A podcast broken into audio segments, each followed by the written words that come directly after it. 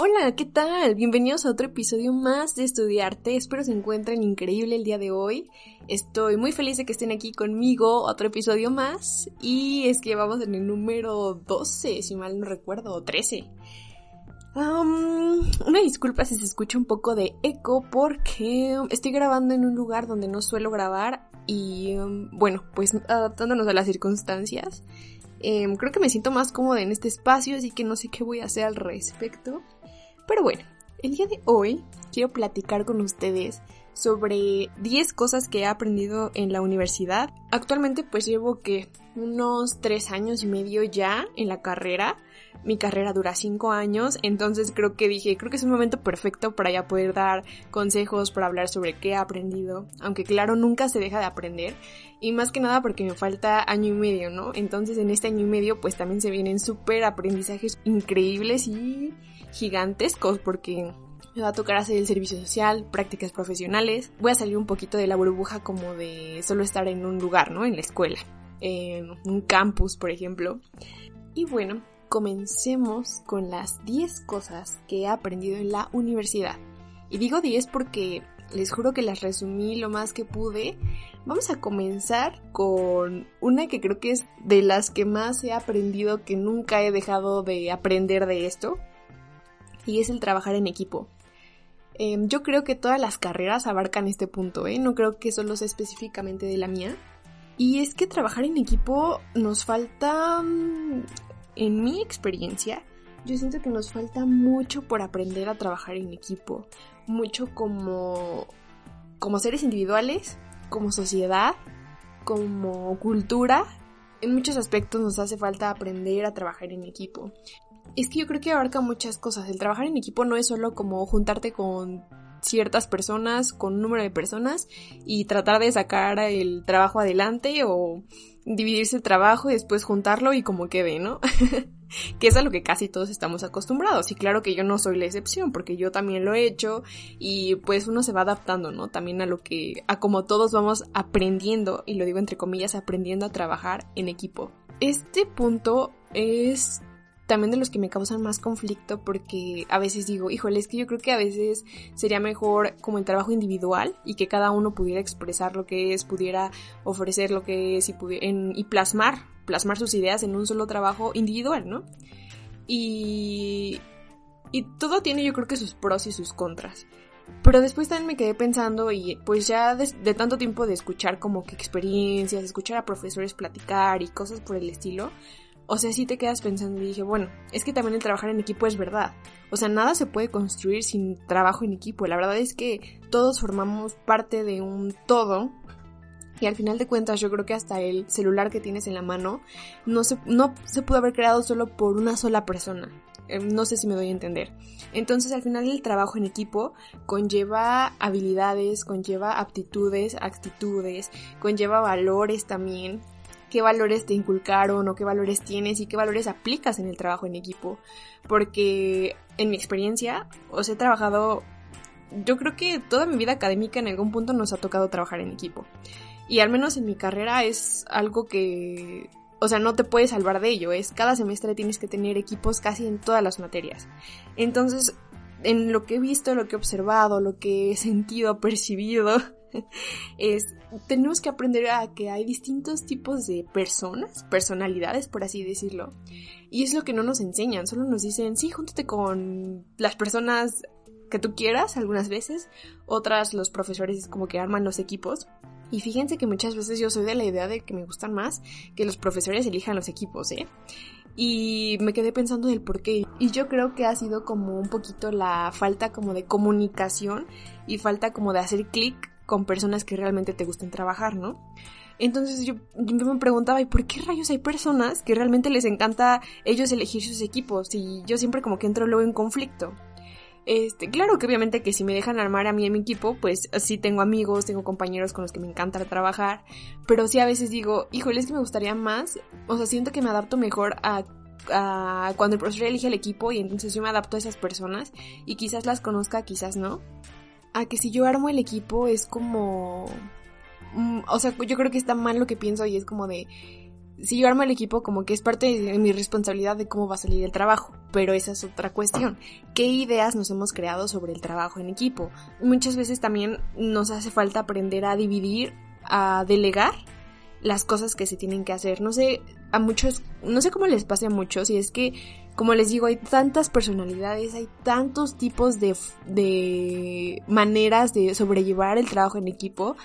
Hay personas que son líderes natos, hay otras que tienen un líder escondido en ellas y que son excelentes para liderear, pero no se atreven porque no confían. Y me ha tocado muchísimas veces. Y hay personas que están dispuestas a trabajar en las ideas que el equipo ha elegido Em, sin importar si lo liderean o no, sino simplemente están, eh, les gusta apoyar y es que es parte de, es parte de todos los tipos de personalidades que existen. No es que alguien aporte más, que alguien aporte menos. Y es cuestión también como de ser muy intuitivos todos. Si uno no se conecta bien con el equipo con el que está trabajando, es donde empiezan a flaquear muchísimas cosas dentro de los trabajos que se tienen que hacer. Así que, miren, no me quiero alargar en este punto, pero espero que les haya dejado un poquito para reflexionar o igual y yo misma soy la que me estoy terapeando, así que ni me digan. Entonces, este punto hay que trabajarlo día con día en la escuela y hay personas más relajadas, hay personas más ordenadas, otras desordenadas, pero nos falta también empatía. Entonces, quiero finalizar este punto diciendo que realmente no piensen, no se queden con la idea de que ya lo saben todo sobre el trabajo en equipo. Sigan aprendiendo cada día más, sigan trabajando en equipo, tratando de aprender y darse cuenta que nadie tiene la verdadera razón, nadie tiene la última palabra de nada el trabajo en equipo es una construcción de ideas y es una lluvia de ideas y que si todos somos, si todo el equipo, todos estamos abiertos a recibir esas ideas, a trabajar con las habilidades, con toda esta mezcolanza de actitudes, de personalidades, yo creo que saldrían trabajos padrísimos. Eh, mi consejo es sigan aprendiendo, sigan aportando, eh, no tengan miedo a expresar sus ideas, pero también recuerden que igual si están sintiendo que están controlando mucho, que están ya llevando mucho, mucho el trabajo, eh, traten de soltar y de que todos, todos participemos. Nos falta, como les mencioné antes, mucha educación en este punto. Espero que más adelante el sistema educativo, todos los mapas curriculares de las distintas carreras, nos ofrezcan pues mejores herramientas para poder trabajarlas. Y es que, por ejemplo, en una materia que tuve con una profesora, estuvo interesante que nos juntó y es extraño porque ha sido la única profesora en mi vida que lo ha hecho. Nos hizo que hiciéramos un test y ese test te decía como de que hacia qué lado ibas más o qué, como, qué tipo de personalidad tenías, ¿no? Era como la parte de que si eres líder... ah, no, no, no, perdón, perdón, te dividía por colores, ¿no? Pero no, todavía no nos decía que... Qué, qué significaba cada color, ¿no? Entonces nos dividió, a mí me tocó ser azul, no me acuerdo, la verdad, ¿no? Entonces eh, los equipos se tenían que conformar por eh, un integrante de cada color. Entonces, al final, pues ya todos nos juntamos, ¿no? Y yo me tocó estar con una compañera que ya conocía, éramos de diferente color. Y ya, y después la profesora nos empezó a decir, miren, cada color significa esto de acuerdo al test que hicieron.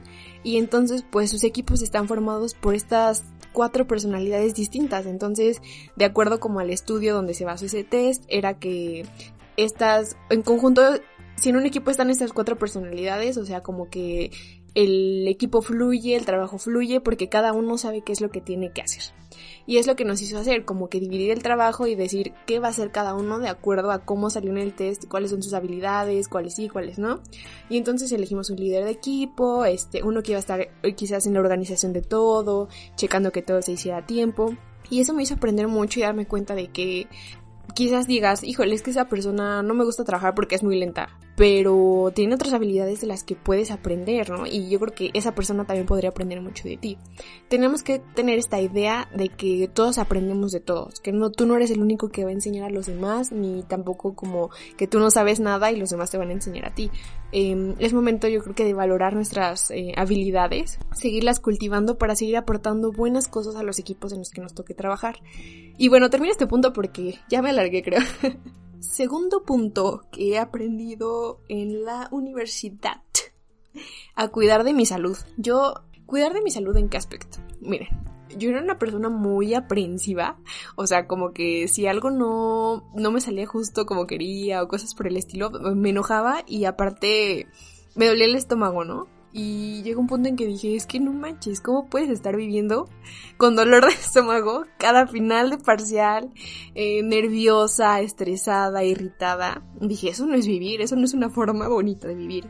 Así que dije, voy a cambiar esta, estas actitudes y es algo con lo que sigo trabajando actualmente. Em, cuidar de tu salud es que es lo principal, yo creo que es la espina vertebral de todo el sistema educativo y de todo, de la vida de todos si no estás bien físicamente, entonces, por ejemplo, si en algún punto te sientes muy cansado, te sientes irritado, también es momento de buscar herramientas para ver cómo puedes ir mejorando esa parte, estar más calmado, más tranquilo, más sereno durante época de entregas, de exámenes, porque yo creo que todos como universitarios y como estudiantes sabemos muchas veces lo estresante que llega a ser esta época de, de finales. Hay que respetar nuestro cuerpo, es lo que he aprendido, cuidando de tu salud, tomando agua, la alimentación es súper importante, que creo que también entra en esto, alimentarte con cosas que te nutran, que te otorguen.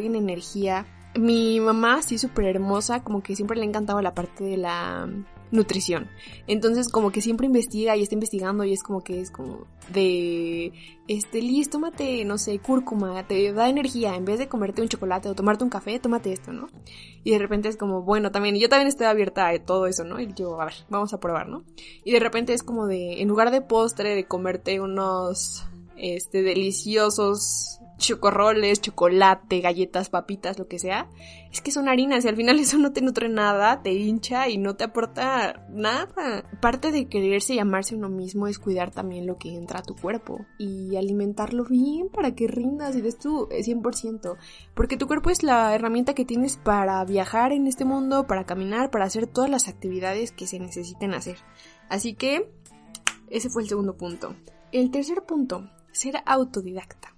A ver, les voy a leer la definición que aquí dice de ser autodidacta. Se las leo. Dice, ¿qué es una persona autodidacta? Estoy googleando aquí. Dice, el autodidactismo es un camino hacia la autonomía del aprendizaje y aporta muchas aptitudes a las personas que lo llevan a cabo, como la capacidad de esfuerzo y superación, pues nace de la iniciativa propia y libre de aprender por sí mismos. Eh, después en, la, en el diccionario de la Real Academia Española nos dice autodidacta, persona que se instruye por sí misma. Y fin. O sea, AOC. O sea, obviamente se entiende, pero bueno, el otro que leí fue de un blog. Yo estuve muchas veces en contra y me enojaba porque yo decía, es que los profesores nos tienen que dar el tema, nos tienen que ayudar a comprenderlo. Pero después mi mundo se abrió cuando un profe, o sea, de plano un profesor explicaba hermoso, perfecto, y yo de plano no entendía un tema y fue como, entonces el problema no son los profesores como yo pensaba. Así que me di cuenta de que hay, hay un punto donde te das cuenta que uno tiene que aprender las cosas por sí mismo, pero a través de la manera en la que tú aprendes. Porque, como sabemos, bueno, en estos últimos em, años ha habido muchos estudios de que hay distintos estilos de aprendizaje y distintas inteligencias, algunos autores las marcan así, que es como algunos somos visuales, auditivos, kinestésicos. Un día hice un test y me salió que era muy visual y un poquito kinestésica, algo que tampoco me imaginé y que después todo en mi mente se hizo clic. Me di cuenta que sí, que era muy visual, o sea que como que yo recordaba mejor las cosas que veíamos en una proyección, en una película, en diapositivas. Em, y aparte, lo más extraño de todo de la parte, por ejemplo, kinestésica, era que decía mm, que están en movimiento, en constante movimiento. Y yo, yo decía, no, no tanto. Pero no, después me di cuenta que sí, porque cuando practico exposiciones o así, estoy caminando, o cuando estoy estudiando, empiezo a caminar por toda mi casa, en verdad parezco un zombie, empiezo a caminar y hablar, o, o, estoy así como que, no sé, moviendo las manos, los pies, y entonces es la parte kinestésica, yo no lo sabía, entonces, por ejemplo, claro, era súper obvio. Este, por ejemplo, tema que les digo que no entendía, o sea, era todo no lo había hablado el profe, y sí lo comprendía hasta cierto punto, pero cuando empecé a ver imágenes en internet y a... Y eso se conectó con lo que había escuchado, o sea, comprendía al 100% el tema. Y me di cuenta de que entonces hay que conocernos, volvemos a lo mismo, hay que ser autodidactas para conocernos a nosotros mismos y saber cuál es nuestra forma de aprendizaje. Porque imagínense algo, imagínense desafortunadamente el sistema educativo no está adaptado para todas estas inteligencias. Entonces, imagínense un profesor dando clases a 30 alumnos, cada alumno con una inteligencia distinta. con una forma de aprender distinta. Y este profesor solo la va a dar de una forma en general, quizás va a dar el tema solo de forma visual. Y los que son kinestésicos, los que son auditivos, no lo van, no lo van a comprender al 100%. Mm, quizás otra clase va a ser solo auditiva y lo van a necesitar los visuales, ¿no? Para comprenderlo mejor. Entonces, el ser autodidacta es eh, aprender la manera en la que tú aprendes y, o sea, para mí, Sí, literal es como ser tu propio maestro, pero a través de tus propios instrumentos y tu propia manera de aprender. Es conocerte mucho a ti mismo. Eso, y claro que si un tema te interesa y no hay alguien realmente a quien, en quien puedas acudir a que te lo enseñe, tú investigar. tenemos tantas herramientas para el conocimiento, están bibliotecas digitales, como físicas también. Entonces también yo creo que el ser autodidacta es esa parte, que si te nace el aprender algo, tú comiences a buscar en esa, tú comiences en esa búsqueda, ¿no? Del conocimiento. Y bueno, aquí termina este punto. El cuarto punto que aprendí de la universidad fue... Mm, va a sonar muy gracioso, pero este punto yo creo que muchas personas sí se van a sentir identificadas. Es el aprender a viajar en transporte público. Y sí, es que yo no sabía, o sea, sí sabía, pero no era como que yo me atrevía a, irme solita de un lugar a otro en, en camión, en autobús, en metro.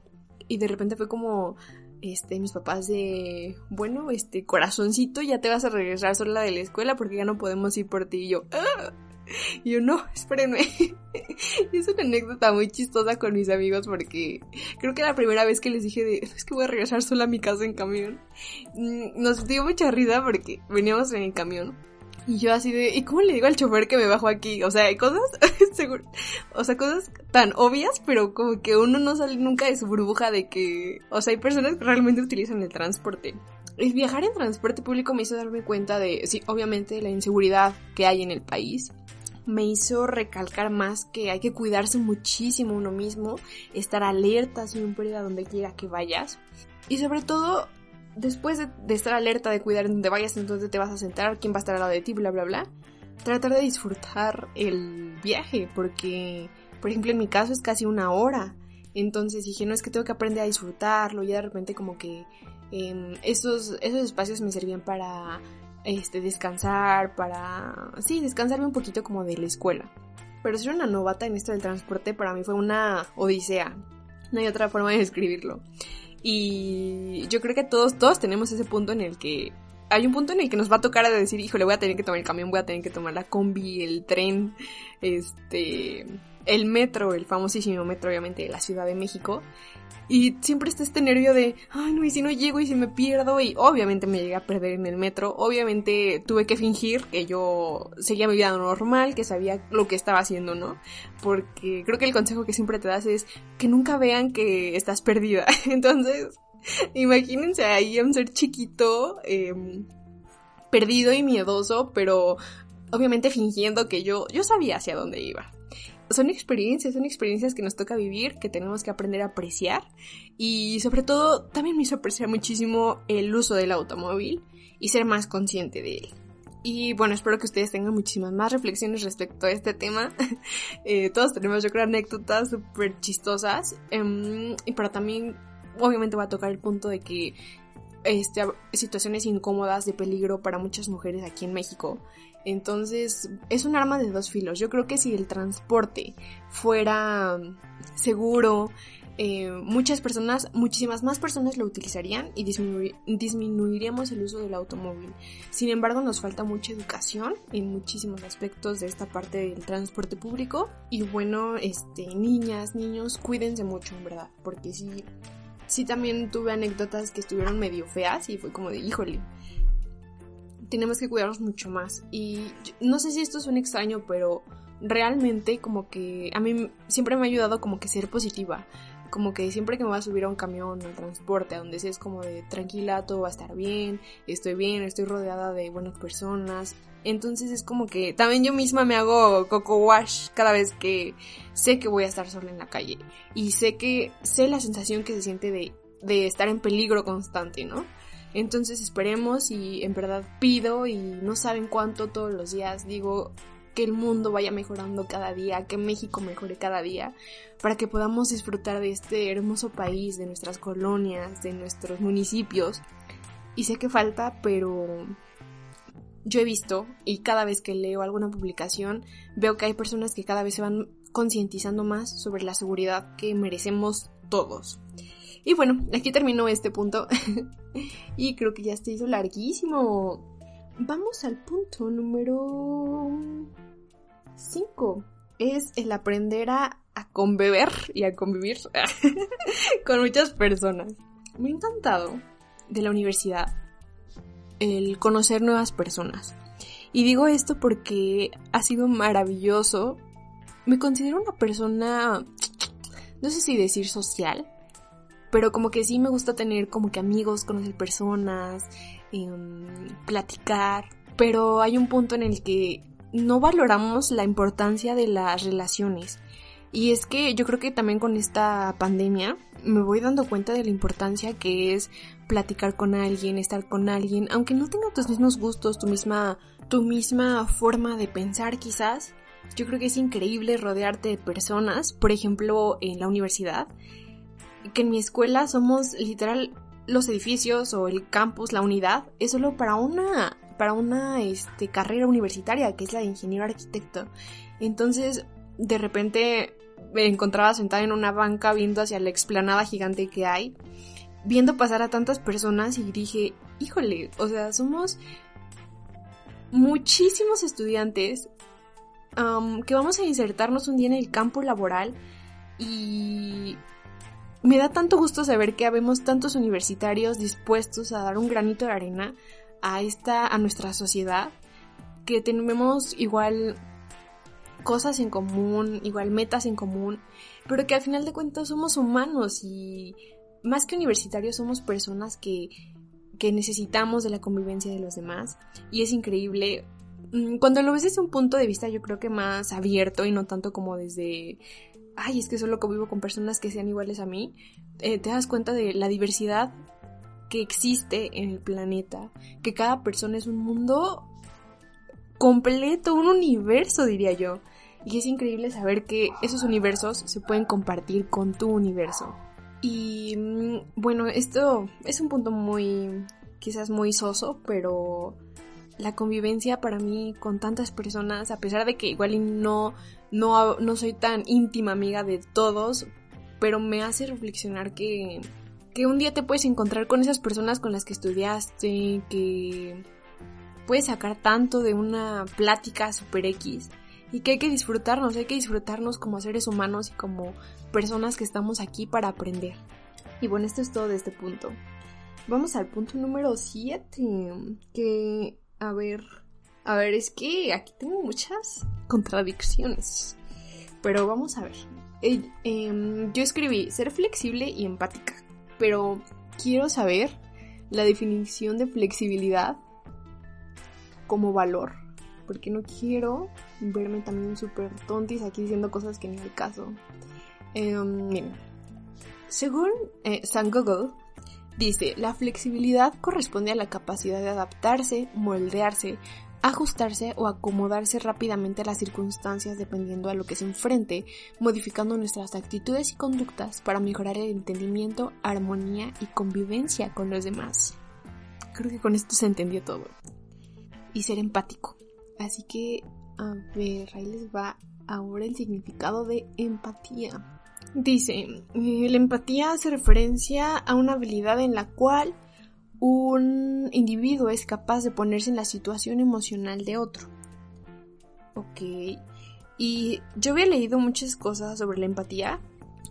Y es que decía que ser empático no era ponerse en los zapatos del otro, sino era como... Nunca vamos a poder sentir lo que el otro siente. Así es eso, o sea, confundimos la empatía con el, el, tratar de sentir lo que el otro siente. Y no, puede, no podemos hacerlo porque no somos el otro. Es que cada persona con sus distintas perspectivas puede que, que no perciba lo mismo que tú percibes. Entonces hay que tener como esa inteligencia emocional de decir que, o sea, por ración, por, ¿cómo se dice? Por, por sentido común, qué cosas te harían sentir bien, qué cosas te harían sentir mal, sentir mal, ¿sabes?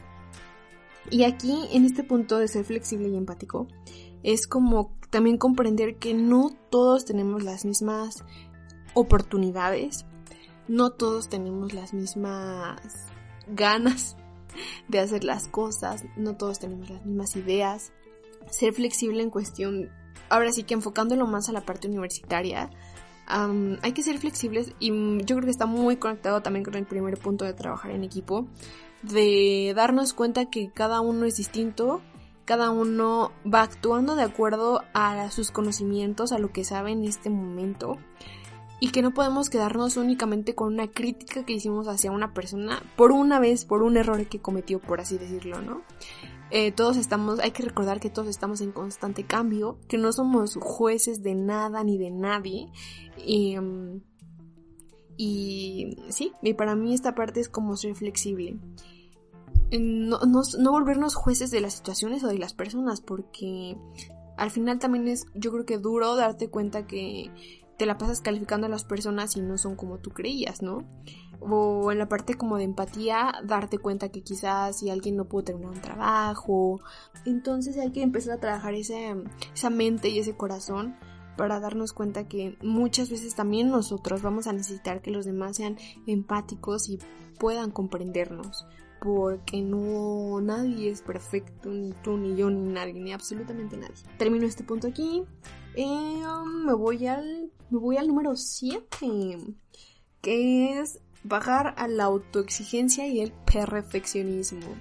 Y es que siento que aquí en este punto muchos vamos a entrar. cuando estás en la universidad te das cuenta de que hay tanta diversidad de trabajos, de perspectivas, de puntos de vista, que te das cuenta que tú no tienes como que la palabra final o lo que tú digas o tu trabajo es el mejor. Entonces, te das cuenta que el ser autoexigente contigo mismo te está llevando como a simplemente encerrarte en una caja.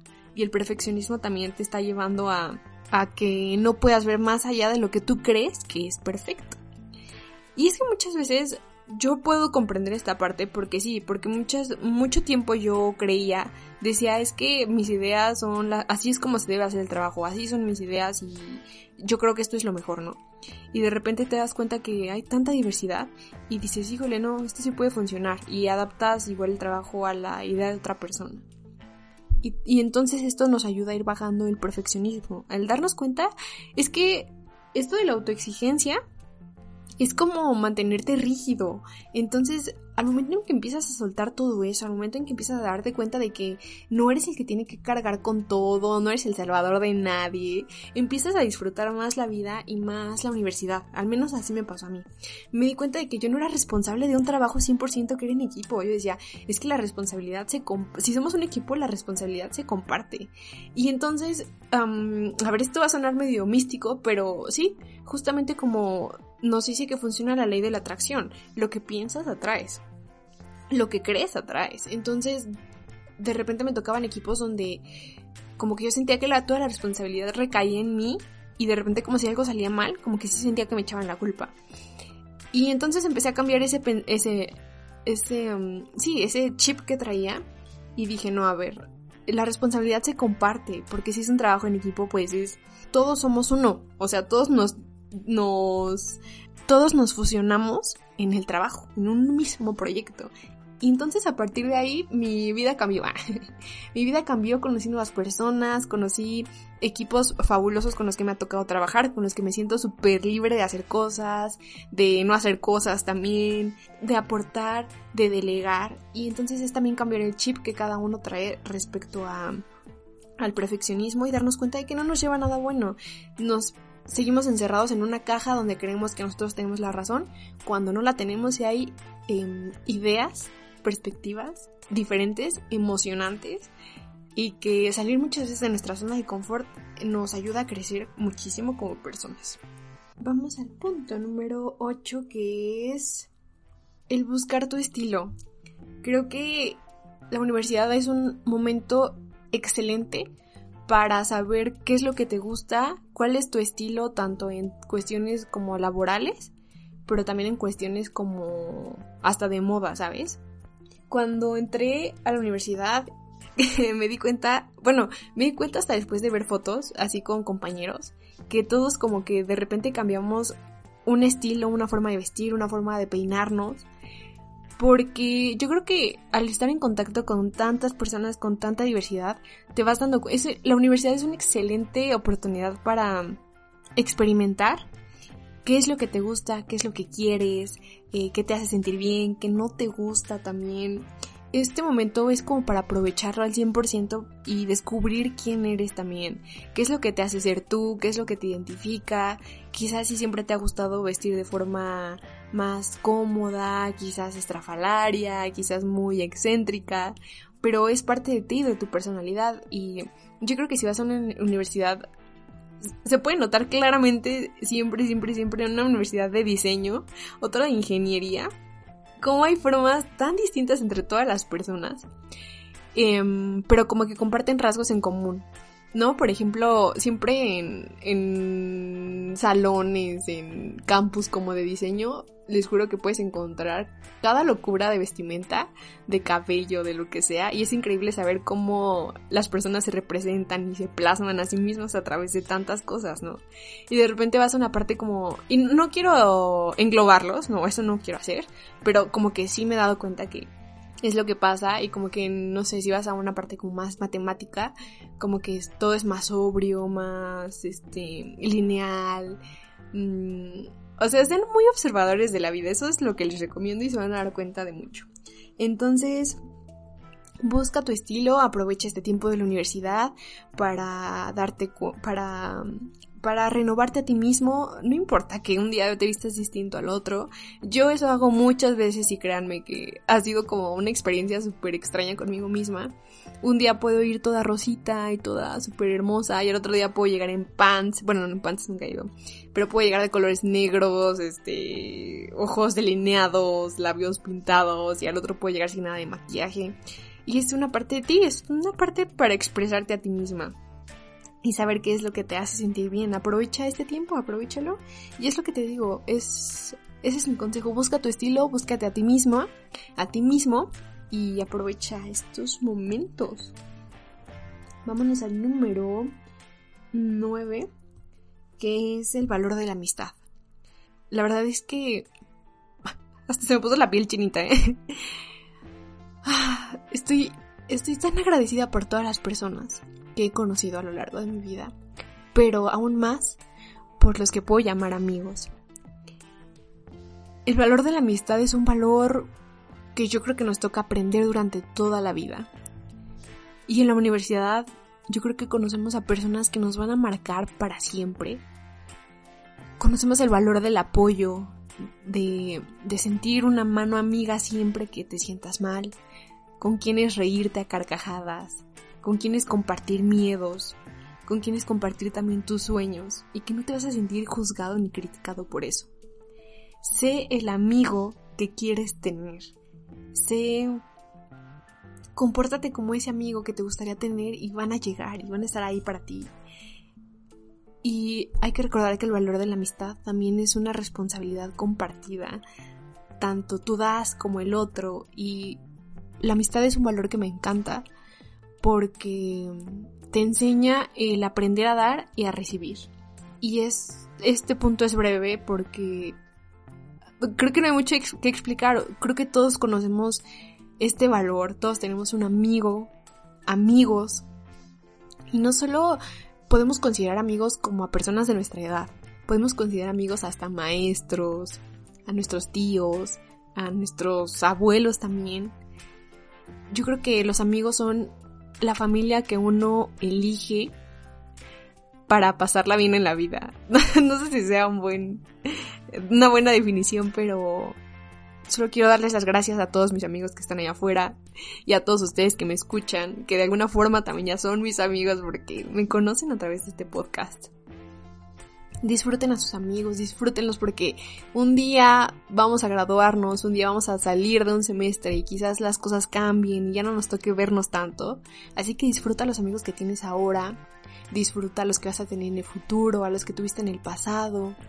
No nos tomemos las cosas personales, hay veces que no, no vamos a caerles bien a las otras personas, o hay veces que sí, pero eso no significa que no, no puedas tener un amigo que te quiera tal y como eres.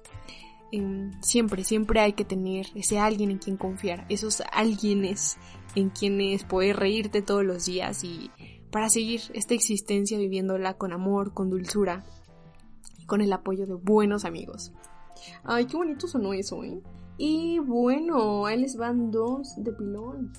No es cierto, llevamos al número 10. y vamos al número 10, que es para mí uno de los más importantes, de los que más me ha ayudado a crecer como persona, como estudiante, que es el disfrutar de mi compañía, de mí misma, de mi soledad. Mm, creo que le tenemos un poquito de miedo a la palabra soledad porque creemos que es estar solo, sin nada, sin apoyo, que todos en la espalda. Y yo redefiní esto 100%. Me di cuenta de, de lo hermoso que es estar con uno mismo. Porque hay veces que nos va a tocar recorrer ciertos caminos solos. Hay veces que todos estamos tan ocupados y tan metidos en nuestro mundo que de repente es como de nos tenemos que aprender a levantar nosotros, a darnos ánimos, a hacernos reír. Y hay que aprender a disfrutar de nuestra compañía porque también a través de la autorreflexión, del apapacharnos nosotros, es como de, ay, aquí estoy y está excelente estar aquí en este momento de mi vida rodeada de tantas personas maravillosas, pero que al final no, no, no proyectas como que tu necesidad de cubrir ciertos espacios como faltantes emocionales en ti y entonces aprendes a estar solo. Una vez, igual en la escuela me pasó que tenemos como pastito y así daba el sol y ya estaba súper cansada, en verdad eran, yo creo que se entrega.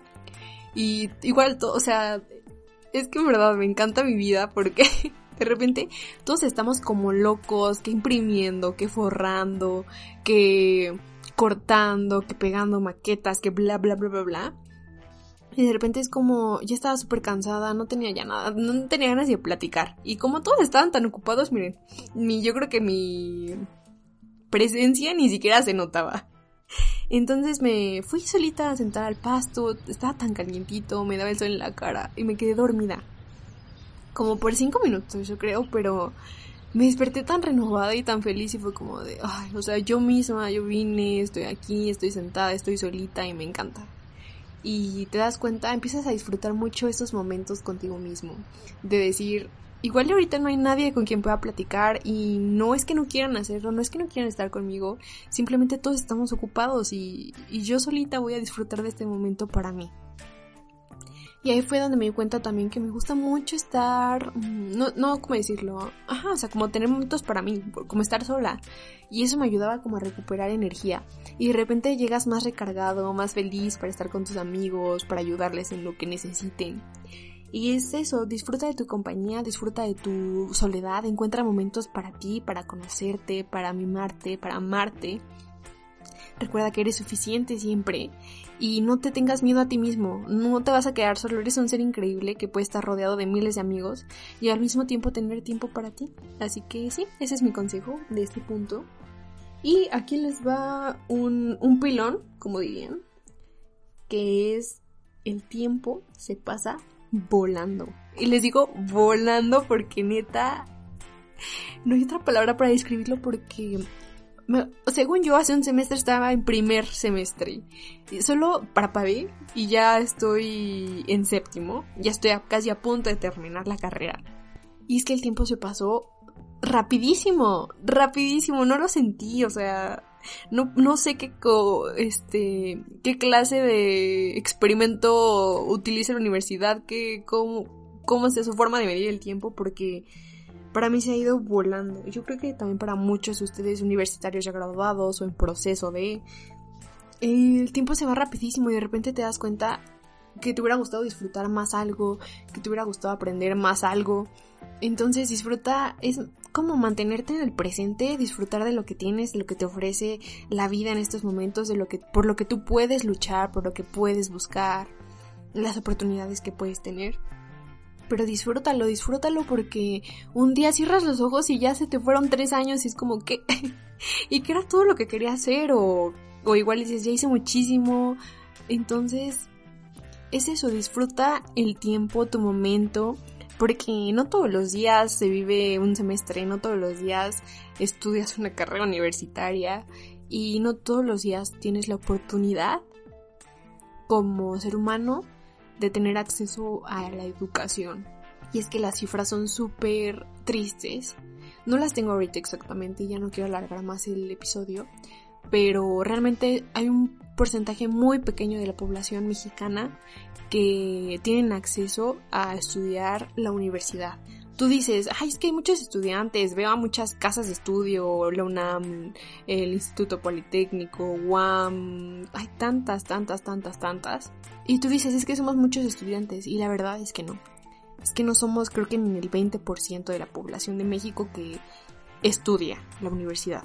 Entonces, siéntete afortunado por tener esta oportunidad y aprovechala, aprovechala para para aprender más, para crecer como persona, como estudiante, como ser humano, para que un día puedas aportar, podamos aportar un granito de arena de nuestros conocimientos a, a la sociedad que nos está esperando.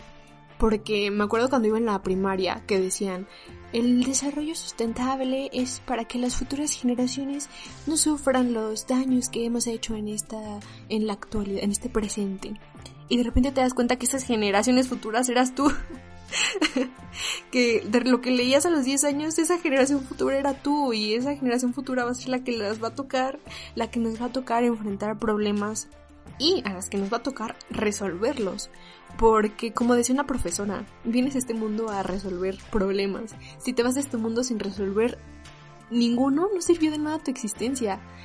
Y no desde el punto de vista como egoísta, cosas por el estilo, no, sino que es verdad si tienes la capacidad de ayudar, de aprender, de tener este raciocinio, ¿por qué no utilizarlo para algo bueno? Y más que estás tú estudiando una carrera o lo que estés haciendo con tu vida. Y sí, disfruta mucho el tiempo, vive en el presente y ama todo lo que puedas. Creo que con esto termina el episodio. Se alargó muchísimo, pero creo que estuvo muy interesante. Eh, me sentí súper como que abierta a platicar con todos ustedes. Ah, ya me hacía falta muchísimo. Me encanta, me encanta hacer esto. Y bueno, gracias por estar aquí, gracias por escuchar. Lo aprecio muchísimo. Me encantaría saber qué piensan ustedes. Espero que un pedacito, aunque sea de este episodio, los haya hecho reflexionar o darse cuenta de muchísimas cosas, así como yo también me acabo de caer el 20 de muchas cosas. Los quiero mucho. Gracias por escuchar. Nos vemos en el siguiente episodio. Muchos besos. Gracias, gracias, gracias.